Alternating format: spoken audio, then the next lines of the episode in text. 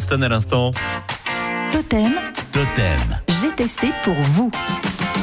Aujourd'hui, direction le Tarn-et-Garonne avec Johan Jessrel. Vous avez pris votre micro et votre plus belle cote de maille pour nous faire découvrir le château de Casse. C'est à Espinasse, tout près de Saint-Antonin-Nobleval.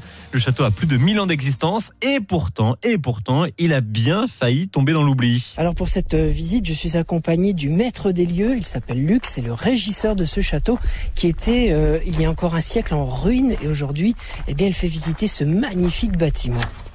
Alors c'est assez original parce que c'est un château qui est toujours habité par la famille, qui vient rarement. La salle des... où se restauraient les, les voyageurs. Il y a cette table que presque tout le monde a, a déjà vue chez un antiquaire, dans une vieille ferme et tout. Vous avez des tiroirs qui sont très longs. Les gens me disent, ben oui, c'est pour mettre du pain, de la vaisselle, des nappes et tout. Et ben non, c'était pour mettre des bébés. Alors attention, là, c'est encore plus bas au niveau de la porte. On va descendre dans une petite pièce. Donc j'ai l'impression que là, on, on va dans une pièce où euh, il y a du monde qui a dû être enfermé ici. Je Exactement. On voit à travers cette grille une grotte qui est en dessous, une grotte qu'on a éclairée pour montrer qu'il y a bien une grotte. Et cette euh, grotte a servi à beaucoup de choses. Elle a servi d'abord pour conserver au frais les aliments pour la cuisine, la viande, le poisson, les choses comme ça. Mais elle a servi aussi pour les prisonniers, puisque le comte, le seigneur du château, rendait la justice. Et euh, le dernier prisonnier, d'après les écritures, en 1767, c'était un voleur de bétail, avait été descendu dans cette grotte. Vous allez pas me laisser, hein C'est bon pour partir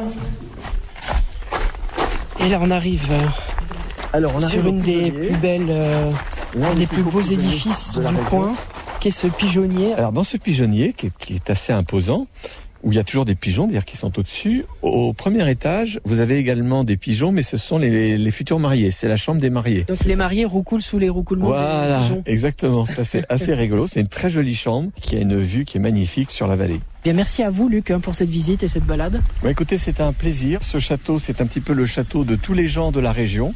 Et c'était le but du propriétaire, le comte de Lastic, de faire partager ce château Pour retrouver cette visite, rendez-vous sur notre site radiototem.fr pour la réécouter gratuitement.